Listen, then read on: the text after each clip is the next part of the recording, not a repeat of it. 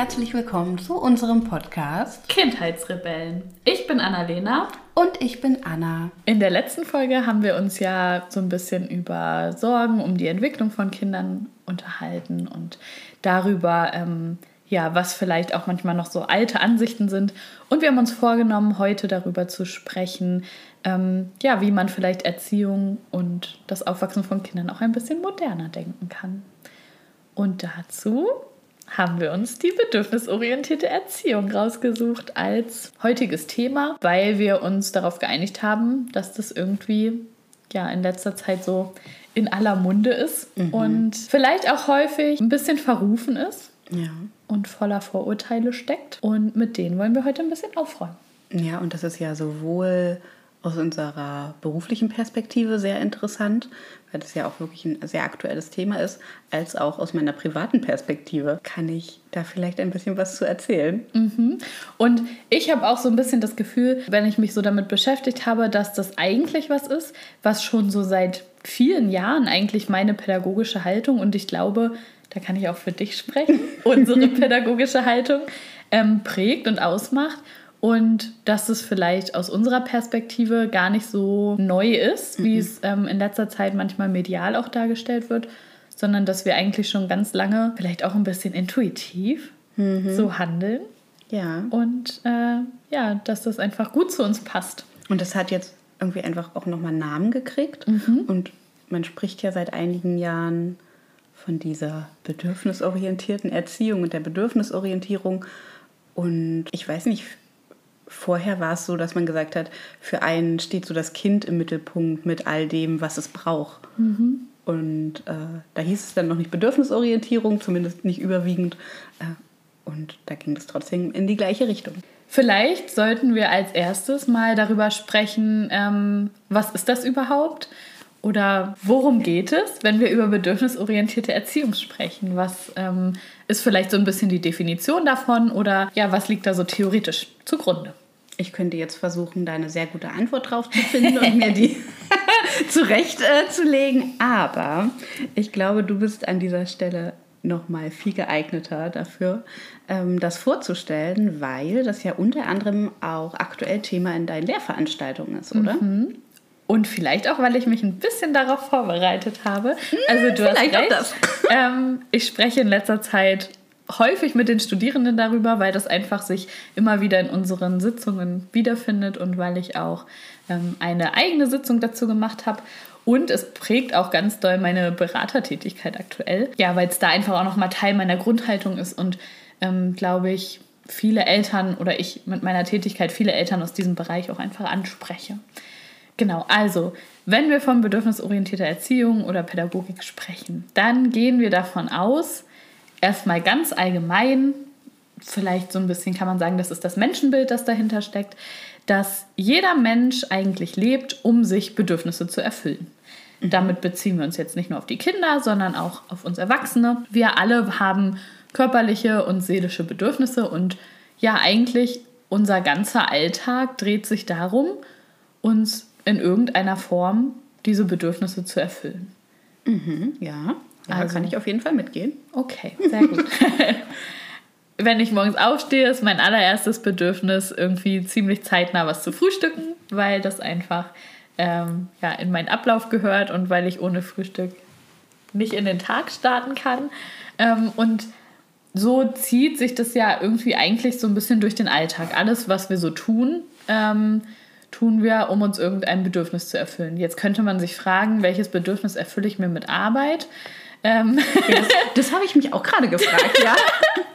vielleicht nicht primär das Bedürfnis, irgendwie arbeiten zu gehen, mhm. aber dahinter steckt ja vielleicht auch das Bedürfnis, in einer Wohnung leben zu können, mhm. eine Miete bezahlen ja. zu können, sich Dinge leisten zu können.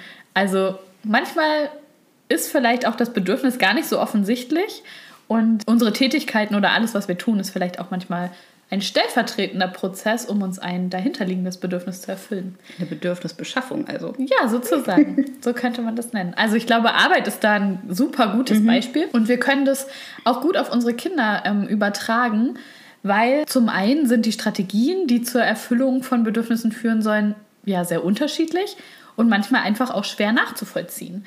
Und auch wenn wir an unsere Kinder denken, ist es vielleicht nicht immer gleich ersichtlich, warum das Kind jetzt zum Beispiel mit Bausteinen wirft, weil es Kontakt zu anderen Kindern sucht. Und trotzdem, also in erster Linie würden wir vielleicht sagen, boah, das Kind wirft jetzt mit einem Baustein, sein Bedürfnis ist, das andere Kind zu verletzen. Aber dahinter steht ja einfach ganz oft das Bedürfnis, entweder gesehen zu werden, irgendeine Form von Aufmerksamkeit zu bekommen, vielleicht auch die Aufmerksamkeit dieses Kindes zu erlangen, mit dem ich schon dreimal jetzt versucht habe, auf meine Art und Weise Kontakt aufzunehmen und das mich einfach in diesem Bedürfnis nicht gesehen hat. Und dann habe ich mir halt einfach eine andere Strategie überlegt. Ähm, und ich finde, das kann man ganz gut mit unserem Bedürfnis nach Arbeit vergleichen. Weil auch wenn wir zur Arbeit gehen, ist vielleicht nicht unser primäres Bedürfnis, zur Arbeit zu gehen, sondern ich brauche vielleicht Sozialkontakte, ich möchte eingebunden sein in ein, in ein Team, ich möchte mir was kaufen können, ich möchte meine Miete bezahlen können. Mhm. Ja, all diese Gründe. Ich habe vielleicht das Bedürfnis, kognitiv mich weiterzubilden oder mich meine, ja, meine ja. Hirnzellen nicht absterben zu ja. lassen, äh, sondern einen Anspruch zu ja. haben irgendwie und etwas zu tun, was mein Hirn fordert. Mhm. Und das ist vielleicht das eigentliche Bedürfnis dahinter. Ja, ja. Ja, das heißt, wenn wir über Bedürfnisorientierung sprechen, heißt das nicht nur, die Bedürfnisse eines Kindes zu erfüllen und irgendwie zu gucken, dass wir dem Kind den ganzen Tag irgendwie alles ja, möglichst recht machen oder so, sondern ja auch ein tieferes Verständnis für diese Bedürfnisse zu entwickeln. Also vielleicht auch nochmal zu gucken, was ist jetzt vielleicht das, Offensi äh, das ja, Bedürfnis, was ich vermute, dass es offensichtlich dahinter stecken könnte, sondern auch nochmal zu gucken, hm, was könnte da vielleicht noch mehr drin stecken. Und so ja, einfach nochmal zu einem umfangreicheren Verständnis dazu zu kommen. Ja, und wahrscheinlich auch irgendwie, ich hoffe, ich nehme dem nichts vorweg, aber man muss ja dabei auch beachten, dass nicht jeder Wunsch, den ein Kind äußert, dass auch das gleichzeitig das Bedürfnis ist. Mhm, da sprichst du was richtig Gutes an. Ähm, ich habe nämlich gestern in Vorbereitung zu dieser Folge in meiner Story nochmal so eine kleine Umfrage dazu gemacht, was Eltern sich vielleicht auch alles schon für Vorurteile dazu mhm. anhören mhm. mussten. Und ich glaube, das ist eine der häufigsten Antworten und eine der Antworten, die wir auch immer wieder unter zum Beispiel Social-Media-Beiträgen sehen, in denen jemand darüber berichtet, wie er sein Kind ähm, bedürfnisorientiert erzieht. Da kommt immer wieder, ja, na klar, die Kinder dürfen den ganzen Tag machen, was sie wollen. Und hierzu gehört aber auch, dass wir ähm, ja einfach gut reflektieren, was ist jetzt vielleicht das Gefühl, was ist das Bedürfnis dahinter, was sind vielleicht auch die persönlichen Grenzen, sowohl unserer Kinder, aber auch von uns, da komme ich auch gleich nochmal zu. Und das bedeutet eben nicht, die Kinder dürfen immer machen, was sie wollen. Oder was auch gern gesagt wird, ähm, alle Bedürfnisse des Kindes werden sofort erfüllt und da gibt es irgendwie keine Grenzen und keine Regeln. Darum geht es nämlich nicht, sondern ähm, es ist schon, also aus meinem Verständnis von Bedürfnisorientierung heraus, sind genauso die Bedürfnisse der erwachsenen Personen wichtig. Und Auf jeden Fall. In diesem Fall vielleicht der Eltern oder auch in der Kita der Erzieherinnen und Erzieher. Ich glaube, dazu können wir noch mal eine ganz eigene mhm. Folge machen, was auch Bedürfnisorientierung in der Kita angeht. Aber ich habe das Gefühl, wenn wir uns die kritischen Kommentare anschauen, werden die Bedürfnisse der Eltern eigentlich nie mitgedacht, ja. sondern die Menschen stürzen sich immer auf das Kind und sagen, ja, also dem Kind wird jetzt hier alles erfüllt oder dem wird jetzt hier alles recht gemacht und das darf alles und hat überhaupt keine Regeln und Grenzen. Und wie soll das funktionieren? Und auch so ein Stück weit schwingt da immer die Sorge um die Gesellschaft mit. Mhm, ja. Was soll aus unserer Gesellschaft werden, wenn wir unsere Kinder alle dazu erziehen, dass sie alles dürfen, was sie mhm. wollen und immer alles kriegen. Alles kleine Narzissten. Jeder mhm. sieht nur noch sich. Genau. Und ähm, die Herausforderung bei Erziehung, und das ist ja egal, welchen Erziehungsstil man für sich aussucht oder ob man überhaupt gar nichts aussucht, sondern das eher so nach Bauchgefühl macht, ist ja einfach, dass es höchst individuell ist. Man kann zwar eine gewisse Grundlage und Grundhaltung mitbringen, aber es gibt kein Buch, wo drin steht, so erziehen Sie bedürfnisorientiert, das sind Ihre Regeln, das sind Ihre Grenzen, die müssen Sie so und so aufzeigen und konsequent durchsetzen, sondern genauso wie du das gesagt hast, es ist ja auch ein, ein Prozess, in dem man sich mhm. befindet. Man muss ja selber erstmal merken, auch als neue Eltern, wenn man ein kleines Kind hat, wo sind überhaupt meine Regeln und äh, nicht meine Regeln, wo sind meine Grenzen mhm. und was habe ich für Regeln und die verändern sich auch im Laufe der Zeit. Mhm. Und manchmal ist es vielleicht auch so, gerade wenn man, ähm, wenn wir von ja ganz frischen Eltern sprechen, dass man sich vorher Regeln, Grenzen, Strukturen überlegt hat. Und mit der Geburt ist irgendwie plötzlich alles anders, als man sich das vorgestellt hat, oder? Und irgendwie ist die Herausforderung, gerade wenn ich so an, an unser letztes Jahr zurückdenke, äh, wo mein Kind leider kein Baby mehr ist, sondern schon ein Kleinkind, sich die Ansprüche auch verändern. Es geht mhm. ja am Anfang vor allem einfach um diese Grundbedürfnisse des Säuglings. Und nichts, es, es dreht, also man erzieht ja nichts, mhm. sondern es geht ja eigentlich nur darum, diese Grundbedürfnisse möglichst gut zu erkennen und zu stillen und damit umzugehen. Und das hat sich für uns jetzt erst im letzten Jahr, also im, im zweiten Lebensjahr, stellt sich erst so richtig die Frage der Erziehung. Mhm. Und vorher war das eigentlich gar kein Thema. Und die ganzen Sachen, die ich, die ich mir vielleicht vorher überlegt habe, ja, keine Ahnung, das war ein Jahr einfach kein Thema. Mhm. Und jetzt wird das ganz neu gedacht, weil die Voraussetzungen ganz andere sind. Und das finde ich total spannend, dass du sagst, ähm, das wird plötzlich ganz neu gedacht, weil für mich ist Erziehung und ähm, das Zusammenleben mit Kindern, egal ob im familiären Bereich mit den eigenen Kindern oder auch im professionellen Kontext, für mich ist das nichts, was nach irgendeinem Plan passieren kann, weil wir sind individuell, unsere Kinder sind individuell und ein fester Fahrplan funktioniert da einfach ja. nicht. Ähm, du kannst dir irgendwie so ein Regelwerk an die Wand hängen mhm. und sagen, so bei uns läuft das so und so ab und du wirst immer in Situationen kommen, wo du dann vielleicht auch selber merkst, ja, diese Regel macht jetzt gar keinen Sinn. Mhm. Und die passt vielleicht einfach gerade nicht. Und damit muss ich irgendwie jetzt gerade mal flexibel umgehen. Ja. Oder Du drückst es durch. Du machst es, drückst es durch und merkst eigentlich selber, das ist jetzt total unangebracht und das passt nicht.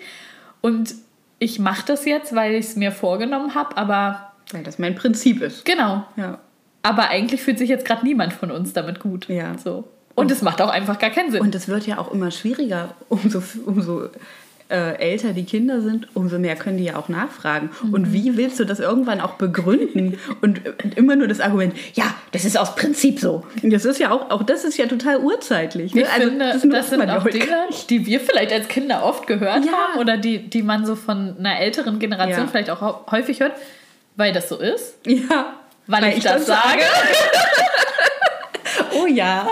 Das sind so, also das sind, glaube ich, so die, die Hauptdinge, ja. die Erwachsene und ich nehme mich da nicht aus. Ich habe es auch schon gesagt. Natürlich. Auch im professionellen Kontext. Ja. Das ist jetzt einfach so. Ich sage das und wir machen das. Aber warum sagt man das als erwachsene Person? Entweder weil man keinen Bock hat zu diskutieren, aber meistens, weil man merkt, Scheiße, Kind, du hast recht. Ja. Keine Ahnung, warum das so ist. Ich komme selber an meine Grenzen. Und wenn ich jetzt mhm. an meine Grenzen komme, muss ich meine Macht ausspielen, mhm. um damit umzugehen. Und irgendwie so ein so, man merkt innerlich, ja, das Kind hat recht und das macht hier gerade gar keinen Sinn. ja. Aber ich komme jetzt aus der Nummer und nicht mehr anders raus. Ja. Also sage ich einfach, weil es so ist. Weil ich das sage und weil ich hier der Erwachsene bin, der die Entscheidungen trifft. Und das ist natürlich auch nicht dramatisch. Das passiert ja auch mhm. einfach jedem. Und auch äh, wenn man noch so ausgeglichen ist und noch so versucht, sich im, also bedürfnisorientiert zu erziehen, das, ich kann mir schon vorstellen, dass das fast jedem Mal so geht, dass man sagt, oh, Jetzt machen wir das aber, weil ich das so sage, weil ich keinen Bock mehr habe, auch mhm. zu, zu, diskutieren. Ich weiß auch nicht mehr, was ich noch sagen soll. Komm jetzt und mach's einfach. Manchmal ist es ja auch, also ist es vielleicht auch der einzige Ausweg oder ähm, die einzige Möglichkeit, die Situation dann auch schnellstmöglich zu beenden, ohne das irgendwie noch ja, eskalieren zu lassen mhm. oder 100 Jahre auszudiskutieren. Und manchmal hat man ja einfach auch Verpflichtungen, denen man nachkommen muss. Und dann hat man halt keine Wahl ja, und dann ja. muss es jetzt einfach sein. Und ich glaube, das ist auch was, was uns mit dieser Folge wichtig ist, dass wir jetzt nicht sagen, so, das ist Bedürfnisorientierung, so funktioniert das und ihr macht das jetzt bitte alle so, ja. sondern auch aufzuzeigen, dass man einfach oder dass es auch einfach zu anderen Situationen kommen kann, in denen man nicht immer so bedürfnisorientiert handelt und dass das aber auch okay ist, weil mhm. das mhm. gehört einfach auch dazu. Wir sind halt einfach alle Menschen und wir sind vielleicht auch einfach so oder wir sind vielleicht auch einfach anders geprägt und erzogen ja. worden und haben sowohl vielleicht zu Hause, aber auch in unserer eigenen Bildungslaufbahn, in der Kita, in der Schule, haben wir sicherlich sehr unterschiedliche Erziehungsstile erlebt, die uns mhm. natürlich geprägt haben und ja. die irgendwie auch drinstecken. Ne? Ja, also ähm, Großeltern, Eltern, älteres Fachpersonal vielleicht. Mhm. Ähm, ich kann mich an eine Situation erinnern, ähm, die meine Mutter immer wieder erzählt, wo eine Erzieherin zu mir gesagt hat, wenn du mich jetzt haust, dann hau ich dich zurück. Um Gottes so, Willen. Ja, genau. Ja. Aber das sind ja solche Dinge. Also wenn man von ja, solchen ja. Menschen also das klingt jetzt total herabwürdigend, aber wenn man so erzogen wird oder wenn man sowas in seiner Laufbahn, in, seinem, in seiner Entwicklung erlebt, das prägt einen ja auch. Ähm, aber vielleicht kann man da auch noch, also das sind ja auch immer wieder Situationen, mit denen Kinder konfrontiert sind. Mhm. Man versucht das vielleicht im häuslichen Kontext zu vermeiden, aber sowohl in Kita als auch später in Schule werden das Situationen sein, wo Kinder einfach sich ohne Diskussion unterordnen müssen. Mhm. Einfach weil die Struktur das in dem Moment nicht anders hergibt. Und ähm, vielleicht, ich weiß nicht, ich stelle jetzt diese These einfach mal in den Raum, ist das auch okay, vorher diese Erfahrungen schon zu machen. Und vielleicht kann das auch ein Stück weit helfen, das danach zu begleiten. Weiß ich nicht. Was sagst mhm. du dazu? Ich glaube auch, dass ähm, wenn ich im Rahmen einer bedürfnisorientierten Erziehung oder ja, wenn ich größtenteils so aufwachse, sage ich jetzt einfach mal, ähm, und ich gelernt habe, okay, meine Bedürfnisse werden in 90 Prozent der Fälle sind meine Bedürfnisse erfüllt, man geht auf mich ein, man nimmt mich ernst, ähm, dann kriege ich ja auch selber einen ganz anderen Zugang zu meinen Wünschen und Bedürfnissen und kann dann vielleicht, sicherlich jetzt nicht in, mit drei Jahren oder mhm. so, aber kann vielleicht einfach im Laufe der Zeit ähm, in solchen Situationen auch als Kind merken, okay, ich habe jetzt hier ein anderes Bedürfnis, aber das geht gerade nicht und ich kann das hinten anstellen. Mhm. Und Bedürfnisse hinten anstellen ist ja etwas, was kleinen Kindern ganz doll schwer fällt. Aber ich glaube, wenn sie von Anfang an lernen, die überhaupt, die Bedürfnisse überhaupt wahrzunehmen und sie vielleicht auch zu benennen, mhm. ähm, ja, sich ihrer einfach bewusst zu sein, ich glaube schon, dass es ihnen dann leichter fällt, auch zu sagen, entweder in solchen Situationen zu sagen, okay, ich kann das gerade nicht, weil ich brauche gerade XY, mhm. keine Ahnung, ich brauche gerade Ruhe ja. oder ähm, ich brauche gerade eine Auszeit, aber auch dann eben die Möglichkeit zu haben, zu erkennen, okay, das kann hier gerade nicht gewährleistet werden oder das funktioniert jetzt gerade nicht. Ich stelle das Bedürfnis hinten an, ich ziehe diese Aufgabe zum Beispiel jetzt noch durch und dann kann ich mir meine Auszeit nehmen. Ich glaube, mhm. wenn ich ähm, mein Leben lang irgendwie gelernt habe, meine Bedürfnisse zu erkennen und zu benennen und auf sie einzugehen, dann gelingt es mir auch besser, sie irgendwie in gewissen Situationen zurückzustellen. Mhm. Und gleichzeitig vielleicht auch die Bedürfnisse von anderen zu kennen mhm. und wahrzunehmen und in dieser benannten Situation vielleicht auch zu merken, okay, warum ist das denn jetzt so? Also das, das den, den größeren Kontext zu verstehen, ja, indem ja. man versucht, alle Bedürfnisse zu erkennen. Und ähm, gleichzeitig ist es eben auch nochmal wichtig, dass wir schauen, dass wirklich die Bedürfnisse aller Beteiligten wichtig sind. Mhm. Und dass es eben nicht nur um die Bedürfnisse des Kindes geht, sondern auch um unsere und dazu oder darum zu schauen, wie können wir das vielleicht auch in einem Aushandlungsprozess und mit Kompromissen jetzt gut miteinander vereinen. Mhm. Und auch das trägt ja dazu bei am Ende, dass das Kind ähm, zu sowas wie Empathie gelangt mhm. und dass es einen Zugang auch dazu bekommt, okay, nicht nur ich habe Bedürfnisse, sondern zum Beispiel meine Mama hat auch ein Bedürfnis. Und ähm, wenn das jetzt vielleicht einfach hier zu wild ist und man das aber als Erwachsener gut spiegeln kann und sagen kann, guck mal, mir geht es damit gerade nicht so gut, mir ist es hier zu laut oder ähm, das stresst mich gerade, dass wir, dass wir uns so beeilen müssen. Kannst du jetzt bitte, was auch immer du gerade tun sollst, kannst du jetzt bitte deine Schuhe anziehen? Mhm. Lernen die Kinder ja auch ein Verständnis für die anderen mhm. ähm, Bedürfnisse einfach zu entwickeln und ähm, darauf vielleicht auch ein Stück weit Rücksicht zu nehmen mhm. und mhm. ja, zu schauen, ähm, wie, wie geht es auch der anderen Person. Dazu gehört aber auch, dass wir als Erwachsene eben erstmal selber einen Zugang zu unseren Bedürfnissen finden und die auch ja kommunizieren können und ja. ähm, natürlich immer auch alles kindgerecht, ne? Und aber das dem Kind auch vermitteln zu können und ja, auch ein Stück weit ein gutes Vorbild einfach zu mhm, sein. Mhm. Ich glaube, das gehört auch dazu. Ja. Und man kann das ja auch einfach schon ganz früh anfangen. Mhm. Und also mein Kind, also wenn, wenn äh, mein Kind gerade weint, dann machen wir das schon ganz lange, dass er, oh, bist du traurig? Und jetzt hat sich das irgendwann so etabliert, dass, dass sie das selber sagt. Also wenn sie weint, mhm. sagt sie, trau, trau. Ja. und hat aber auch direkt schon eine Handlungsstrategie. Ne? Wir machen Ei. Ja. Pust. wenn der andere das möchte. Ja. Äh, und das kann man ja einfach auch schon ganz früh mhm. anfangen. Und ich glaube, da ist es auch einfach nochmal wichtig für uns als Erwachsene, dass wir ähm, ja, versuchen, die Perspektive des Kindes auch einzunehmen und so ein Stück weit die Welt auch mit seinen Augen zu sehen mhm. und einfach aufmerksam auf seine Signale zu reagieren. Also nicht nur immer, also für mich gehört dazu zum Beispiel auch, ähm, nicht zu sagen, oh Gott, mein Kind schreit und ich muss jetzt einfach gucken, dass ich alles tue, damit es schnellstmöglich ruhig ist. Mhm. Und ähm, dann versuche ich alle Strategien abzuspulen, die ich habe. Irgendwie, keine Ahnung, stillen, Schnuller, Kuscheltier, was mhm. auch immer mir einfällt. Sondern auch da, auch bei ganz kleinen Kindern, das einfach schon zu begleiten und mhm. zu sagen, oh nein, du bist traurig. Und das zu verbalisieren und ja. zu gucken, okay, was kann ich tun? Und das diese Diskussion hatte ich gerade letztens mit einer Kollegin, als es um das Thema Schnuller ging. Und sie gesagt hat, oder sie nochmal die Perspektive aufgeworfen hat, dass wir irgendwie auch ganz schnell dazu neigen, das nicht ertragen zu können, wenn das Kind weint und den Schnuller reinzustecken. Ja. Ähm, weil wir das Bedürfnis haben, das abzustellen. Also nicht das ja. Kind, sondern das Weinen. Ja. Ähm, weil ja, wir vielleicht in der Öffentlichkeit sind und das unangenehm sein könnte, das könnte andere Leute stören oder wir können es einfach selber irgendwie nur ganz schwer aushalten. Mhm. Dabei ist ja auch das einfach nur ein Gefühl, das wir verbalisieren und begleiten können. Ja. Und wo es auch okay ist, wenn das Kind vielleicht mal zwei, drei Minuten braucht, solange wir es nicht alleine schreien lassen, sondern das halt einfach begleiten mhm. und für es mhm. da sind. Und so lernt es ja auch viel besser, also im späteren Verlauf mit seinen Gefühlen gut umzugehen, als wenn ich einfach immer nur versuche, mit irgendeiner Methode ja. das so schnell wie möglich abzustellen ja. und das Kind vielleicht auch abzulenken oder. Irgendeine Regulationsmöglichkeit ja. von außen zu finden, zum Beispiel der Schnuller oder was zu essen oder den Fernseher mhm. anzumachen. Oder, oder so. Genau, guck mal schnell das Tablet. Ja. Ich glaube, ablenken ist da auch immer eine ganz gern gewählte Strategie irgendwie. Mhm. Ähm, ja, weil man das vielleicht auch selber schwer, schwer ertragen ja. kann, einfach, dass das Kind gerade weint. Ich nehme mich da nicht aus. Ich habe äh, sofort äh, mindestens äh, zehn Situationen aus der letzten Woche vor Augen dazu. Ja, man, also ja. das ist ja auch eine Stresssituation. Also ja. das hat ja auch das ist ja nicht mehr, oder das sind ja nicht mehr Situationen, die man total rational durchdenken mhm. kann, sondern also meist, wann weinen denn unsere Kinder? Meist sind wir in solchen Situationen wahrscheinlich auch selber schon, sowieso schon im Stress. Mhm.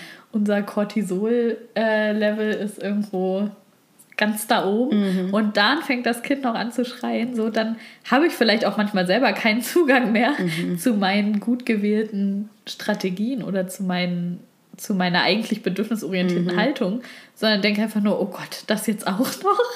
Ja, oder auch so eine Verzweiflung, dass man mhm. gar nicht, wie du sagst, gar nicht mehr richtig rational denken kann und man einfach auch möchte, dass die Situation für das Kind beendet ist, diese scheinbar so, äh, die sie so belastet. Ja. ja. Und dann ist da bei uns der Beruhigungssauger noch ein großes Thema. Was ja auch okay ist. Also wir wollen jetzt hier mit dieser Folge auch nicht sagen, dass man, äh, dass man gar nichts mehr nutzen darf, so oder dass man, dass man keine Regulationsstrategien haben darf. Aber ähm, ich glaube, manchmal hilft es schon, dass man nochmal darüber nachgedacht mhm. hat ähm, und nochmal seine Perspektive darauf geändert hat, um vielleicht in der nächsten Situation zu denken, okay, mache ich jetzt hier schnell eine Ablenkungsstrategie mhm. oder ähm, atme ich nochmal kurz durch ja. und versuche das irgendwie anders zu begleiten. Mhm. Eine weitere Antwort auf meine Umfrage in der Story war zum Beispiel auch, dass das Kind verwöhnt wird und den Eltern auf der Nase rumtanzt. Ähm, ich glaube, das ist auch ein häufiges Vorurteil. Mhm. Ähm, oder du sagst mir jetzt, stimmt doch. ja, ist doch auch so. Hallo? ähm, genau, und gestern habe ich dazu nämlich noch eine andere Story gesehen mit einer ähm, von ja, einer Influencerin, die auch ihr Kind ja, bedürfnisorientiert erzieht und ähm, so eine Fragerunde gemacht hat. Und da kam eine kritische Frage aus der Followerschaft, nämlich, ähm, ob das auch bedeutet, wenn das Kind im Laden etwas haben will, dass sie dann immer Ja sagt. Ja, klar, oder? Und damit was beendet. Ja, machst Gut. du doch auch so, oder? Hä? Ja. also da war, wurde für mich nochmal ganz klar, dass man, glaube ich, nochmal darauf hinweisen muss, einfach, dass es nicht bedeutet, dem Kind jederzeit alle Wünsche zu erfüllen, ähm, weil wir hier eben differenzieren zwischen Wünschen mhm. und echten Bedürfnissen. Mhm. Ähm, und es eben wichtiger ist, wirklich das Bedürfnis hinter einem Wunsch zu verstehen. Und ähm, ja, auch wenn ein Wunsch vielleicht ausgeschlagen werden kann, es dann eben unsere Aufgabe ist, die Gefühle, die dadurch entstehen, einfach zu begleiten und auch die tatsächlichen Bedürfnisse zu benennen und vielleicht ja eine Lösung zu finden, irgendeinen Kompromiss. Denn in der Situation ist vielleicht das Bedürfnis meines oder der Wunsch meines Kindes ist es, was auch immer zu kaufen. Dein Bedürfnis ist es, das Geld vielleicht ein bisschen zusammenzuhalten, ja. weil Weihnachten steht sowieso bald vor der Tür oder das ist ein utopisch riesiger Wunsch oder ein, ja, das ist einfach. Kannst mir vielleicht auch gerade nicht leisten. Was genau. Ja. ja. Oder du denkst dir, du hast es vielleicht schon gekauft für Weihnachten oder Geburtstag. Oder du denkst dir, boah, wir haben genug. Das hundertste Teil kann ich jetzt Wir haben einfach ja, genug. Genau. Ja, und an der Stelle eben einfach auch das vielleicht sinnvoll zu begründen und nicht zu sagen, wir kaufen das jetzt nicht, weil ich das sage und damit voll auf Gegenwehr zu stoßen, sondern vielleicht das ja, ein bisschen anders zu begleiten. Mm, ich habe mich gerade gefragt, welches Grundbedürfnis vielleicht dahinter stecken könnte in so einer Situation. Also ich habe gerade so gedacht, wenn ich an unsere Einkaufssituation denke, ist das häufig auch am Ende ähm, des ganzen Einkaufsprozederes. Mhm. Äh, und da geht das alles schon sehr lange. Und mein Kind muss sich schon sehr viel regulieren. Es sitzt im Einkaufswagen es kann nicht überall hinrennen, wo es möchte. Ich habe nicht die ganze Zeit meine Augen und Ohren mhm. bei ihr, weil ich ja auch einkaufen möchte. Ähm, und das reicht vielleicht auch einfach. Mhm. Und dieses Bedürfnis nach, ich brauche jetzt vielleicht einfach wieder eine ruhige Situation, ich brauche mal wieder deine volle Aufmerksamkeit. Ähm, nehme ich mal einen Arm, vielleicht mhm. sowas? Ja, also vielleicht wirklich, ne? Du bist die ganze Zeit abgelenkt. Es bedeutet ja auch fürs Kind irgendwie, sich sehr anpassen mhm. zu müssen in dem Moment. Also im Einkaufswagen zu sitzen, in der Regel vielleicht leise zu sein. Nicht so viel anzufassen. Genau, nicht rumzurennen. Äh, so ein Laden ist ja auch immer eine riesen Reizüberflutung, wenn man sich vorstellt, also für mich als erwachsene Person schon, mhm. dass ich manchmal gar nicht mehr weiß, wo steht hier eigentlich was und wo soll ich zuerst hin. Ja. Und wie kann ich meinen Einkaufszettel möglichst sinnvoll abarbeiten, ohne zehnmal vor und ja. zurück zu laufen? Das gelingt mir nicht. Genau, mir nämlich auch ganz oft nicht. Außer ich kenne den Laden sehr gut und mhm. weiß, was wo steht und kann meinen Einkaufszettel schon danach ausrichten. Sehr gut. Ähm, aber fürs Kind, das ja noch mal kleiner ist, sind diese Regale schon viel größer. Diese mhm. ganze Masse an Produkten, das, das ist, ist ja alles bunt. so alles genau, wenn wir dann noch in eine Süßigkeitenabteilung oder in eine Kinderspielzeugabteilung denken, alles ist bunt, alles ist, entspricht allem, was du dir schon immer gewünscht hast. Und du hast dich schon die ganze Zeit zusammengerissen und durftest nicht laut sein, durftest nichts anfassen, äh, durftest nicht deinen eigentlichen kindlichen Bedürfnissen nachkommen, nämlich ich will hier rumrennen und ich will alles erkunden. Mhm. Ähm, du hast dich die ganze Zeit reguliert und zusammengerissen und irgendwann geht das halt auch einfach nicht mehr. Und dann ja. kann halt so eine Situation auch schnell, ja, eskalieren.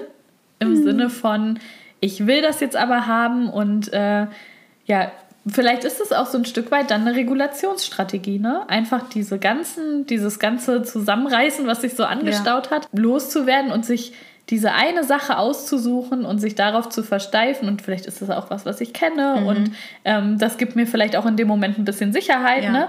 Ähm, und dann darf ich das nicht. Das mhm. ist schon auch gemein. Und dann habe ich keine Kraft mehr, mich zu regulieren genau. und, mich, und irgendwie mich zurückzunehmen. Ja, und gleichzeitig können wir dann eben sagen, okay, ich kann dich total verstehen, du bist gerade richtig doll traurig, weil du das nicht haben mhm. kannst. Mhm.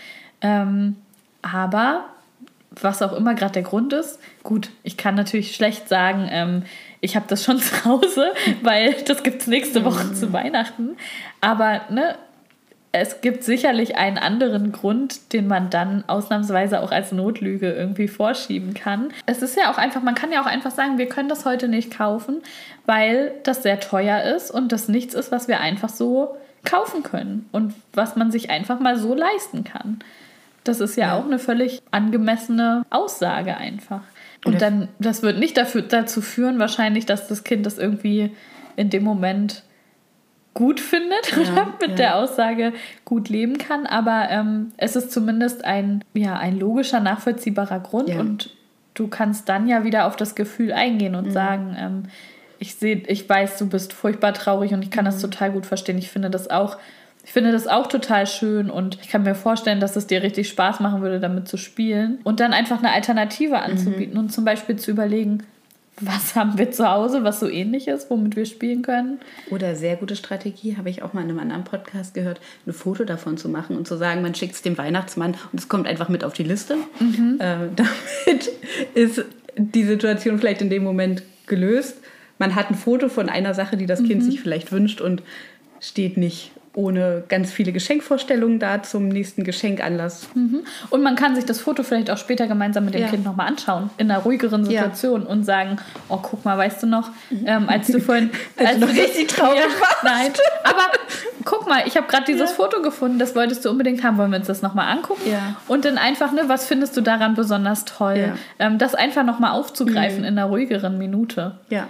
Und trotzdem halt nicht zu sagen, wir kaufen das jetzt nicht, weil gibt's nicht und hör jetzt auf, so ein Theater zu machen mhm. und reiß dich zusammen, weil das ist peinlich, ja. sondern eben einfach die, ähm, die Gefühle zu benennen und wahrzunehmen. Mhm. Und für das Kind steht natürlich im Vordergrund nicht dieses Grundbedürfnis, das, das sieht es ja nicht. Es sieht ja nur mhm. den eigenen Wunsch. Genau. Und damit, dass man das aufgegriffen hat und ernst genommen hat und vielleicht ein Foto davon gemacht hat oder was auch immer, fühlt sich das Kind, glaube ich, schon gesehen. Ja, das glaube ich auch. Und ich glaube, was auch noch so ein ja, Vorurteil oder so eine häufig genannte mh, hm, Sache ist, ist die Frage, wachsen die Kinder dann komplett ohne Regeln und Grenzen auf? Weil das ist, glaube ich, etwas, was, was Leute auch häufig denken.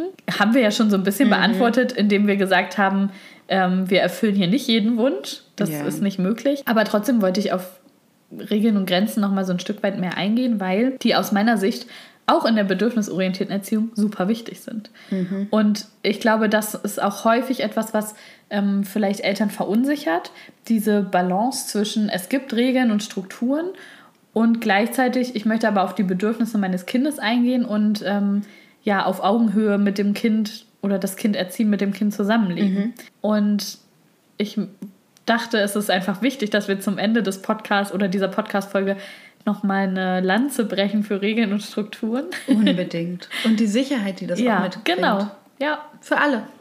Das bietet einfach, ja, uns Sicherheit und Struktur, ohne dass wir die Bedürfnisse des Kindes dabei vernachlässigen müssen. Wenn wir jetzt auf die Autonomiephase zum Beispiel gucken, die ja eine super herausfordernde Phase für alle Beteiligten ist, finde ich immer, ist das eine Zeit, in der klare und altersgerechte Regeln einfach total gut helfen können, dem Kind einen Rahmen zu geben, innerhalb dessen es seine Autonomie auch ausüben kann mhm. und ähm, ihm Alternativen aufzuzeigen. Und ich meine, die Autonomiephase ist ja nun mal dafür da, dass ich mich so ein Stück weit selbstwirksamer fühlen möchte und dass mhm. ich das Gefühl haben möchte, ich kann selbst Entscheidungen treffen. Ich mhm. werde irgendwie, ja, ich werde ein Stück weit erwachsener mhm. oder ich ein Stück weit handlungsfähiger mhm und kann selber, ja, kann selber einfach wirksam werden. Ja. Und das kann natürlich nicht bedeuten, dass das Kind im Alltag alles irgendwie selbst entscheiden kann. das wäre richtig kann. geil. Ja. Aber also aus Kinderperspektive. Ja. Aber das würde auch zu einer ziemlichen Anarchie im Haushalt führen, mhm. wahrscheinlich. Ähm, und da bin ich schon dafür, Grenzen zu geben und Strukturen zu geben. Aber das halt dem Bedürfnis nach Autonomie trotzdem in einem geregelten Rahmen nachzukommen. Und zum Beispiel einfach zu sagen, du hast hier zwei verschiedene Optionen, zwischen denen du entscheiden kannst, ja. die aber in meinem Entscheidungsrahmen als Erwachsener liegen und die für mich und für unsere Regeln im Haushalt in Ordnung sind. Mhm. Also zum Beispiel zu sagen, ähm, du hast hier zwei Jacken und du kannst jetzt selber aussuchen, welche Jacke du mhm. zum Beispiel anziehen möchtest. Genau. So, das heißt trotzdem, wir müssen eine Jacke nehmen oder ähm, ne, wir brauchen eine Jacke, aber du hast die Möglichkeit zu entscheiden, ja, welche. Ja. Und so einfach zu ermöglichen, selbst Entscheidungen treffen zu können und trotzdem zum Beispiel dem Wetter angemessen gekleidet zu sein. Mhm. Und ich finde, man darf ja auch nicht vergessen, dass die erwachsene Person, die ist, die die Verantwortung hat, weil sie weiß, was Entscheidungen nach sich ziehen mhm. und was ähm, das vielleicht für Konsequenzen hat, vielleicht auch gesundheitliche, vielleicht negative Konsequenzen. Und in dieser Lage ist das Kind noch gar mhm. nicht. Und deswegen braucht es aus meiner Sicht schon auch irgendwie eine Art Regulativ dafür, oder wie du sagst, einfach einen Rahmen, in dem es sich bewegen kann. Wo es weiß, okay, hier kann ich, ich suche mir die Jacke aus oder die Jacke. Ich überlege, ob ich, weiß ich nicht, einen Schuh selber anziehen möchte oder zwei. Ja, ja. ähm, das ist durchaus etwas, was für die Kinder wichtig ist. Mhm. Auch immer wieder an ungefähr gleichbleibende Grenzen zu treffen mit ähnlichen Konsequenzen, damit ein Gefühl von Sicherheit und Verlässlichkeit entsteht. Ja, und das ist, glaube ich, auch der große Unterschied. Das Thema hatten wir kurz in der Vorbereitung. Wo ist eigentlich so der Unterschied zu laissez-faire? Mhm. Weil das ist, glaube ich, auch ein häufiges Vorurteil. Ja. Ne? Da, da, passiert einfach gar nichts. Die Erwachsenen haben keinen Bock, das Kind zu erziehen und deswegen lassen sie es einfach den ganzen Tag machen, was mhm. es will. Ähm, und bei laissez-faire ist es ja aber wirklich eher so, dass wir da von einem ganz passiven Erziehungsverhalten sprechen, mit eigentlich wenig bis keiner Intervention und dass da komplett klare Strukturen und Unterstützung fehlen. Und für mich bedeutet bedürfnisorientierte Pädagogik nicht, einfach nichts zu tun, sondern einfach einen guten Rahmen zu schaffen, mhm. in dem all das, was wir jetzt heute so besprochen haben, ähm, passieren kann und gut stattfinden kann. Jetzt haben wir uns ja auch noch vorgenommen, uns am Ende jeder Folge eine Frage zu stellen, die der andere noch nicht kennt. Und ich habe gedacht, ich habe die letzten zwei Male so eine eher fachliche Frage gestellt. Das möchte ich heute nicht.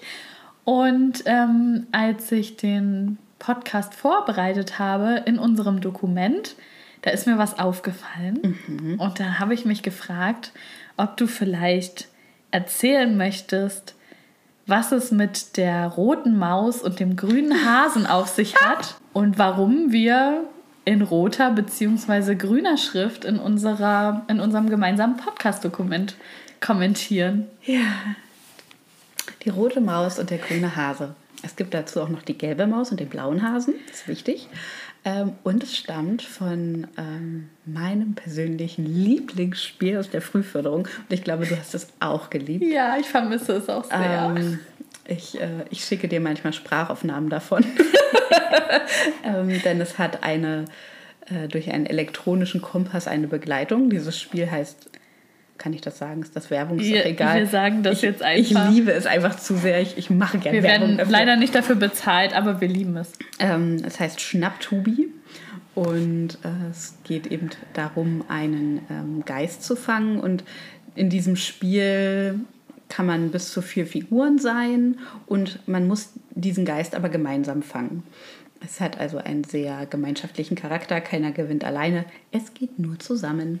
Und man betritt dabei unterschiedliche Räume in einem Haus und da gibt es verschiedene Tiere, die zu einem sprechen.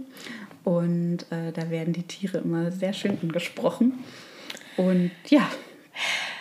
Ich muss jetzt eingreifen. Wir haben die ganze Zeit über Bedürfnisse und Regulation gesprochen und es fällt mir gerade so schwer, mich zu regulieren und meinem Bedürfnis, diese Aussagen der Tiere, die immer wiederkehrend sind, jetzt wiederzugeben, äh, zu wieder sprechen oder mich zu regulieren und das nicht zu tun. Jetzt darfst du weiter erzählen, ich musste Aber das kurz loswerden. Um einen besseren Einblick zu haben, vielleicht möchtest du das tun? Möchtest du vielleicht von der Eule berichten? Nein. Okay. okay, vielleicht gleich. Also, man wird auf eine immer gleiche Weise von diesen Tieren in diesem Raum begrüßt.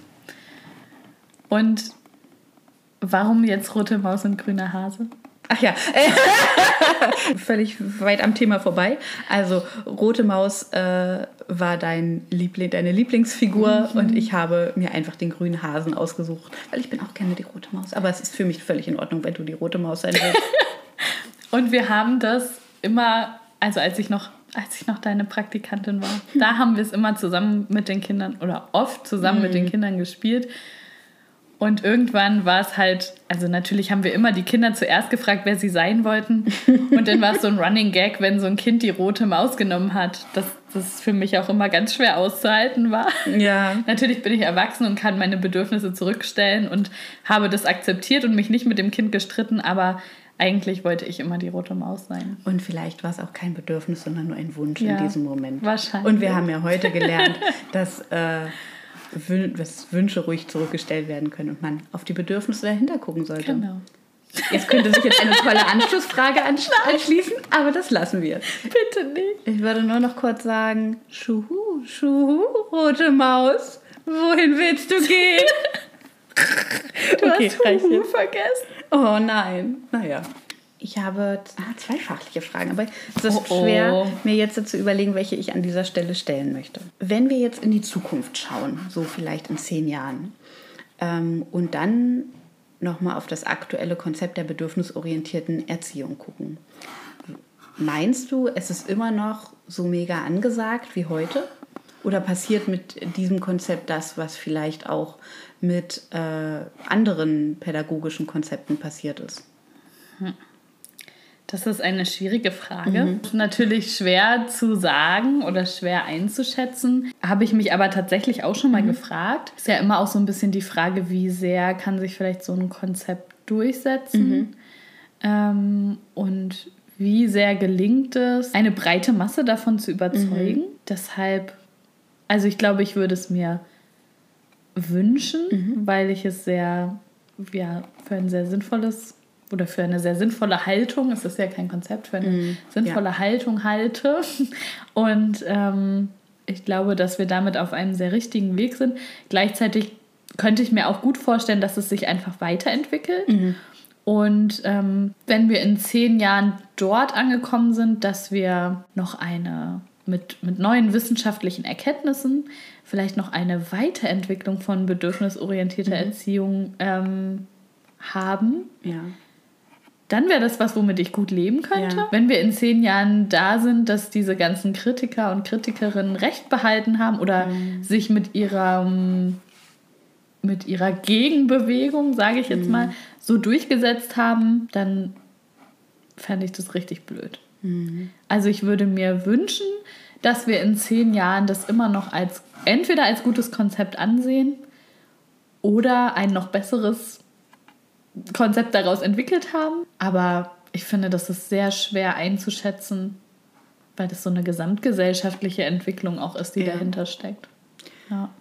Ich könnte mir vielleicht vorstellen, also optimal fände ich, wenn die ähm, wenn diese, diese Gedanken dazu, dieses nein, Konzept ist nicht das richtige Wort, ja, aber ich, ich habe es auch die ganze Zeit gesagt. Ich nenne es jetzt weiterhin so. Ähm, wenn vielleicht die Kritik, die von den Menschen kommt, wenn das vielleicht auch aufgegriffen wird.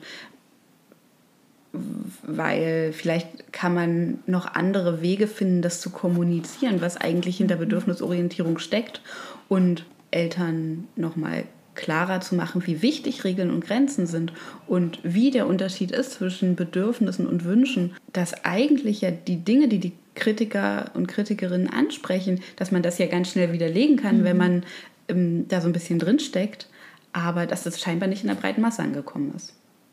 Okay, also ist eigentlich unsere Aufgabe, das einfach noch weiter zu verbreiten. Ja. So wie es vollumfänglich, so wie es gedacht war. Ja. Und, und einfach das anders, besser zu mhm. kommunizieren vielleicht. Ja. Oder anders zu kommunizieren. Vielleicht konnten wir mit unserer Podcast-Folge einen ersten Grundstein dafür legen. Vielleicht. Und vielleicht muss, müssen wir einfach noch ganz viele Podcast-Folgen darüber machen. Kein Problem. Und das weiterentwickeln. und weiter in die Masse tragen. Ja. Vielleicht kommt auch noch eine Podcast-Folge dazu. Wer weiß das mhm. schon. es bleibt also spannend. Tee.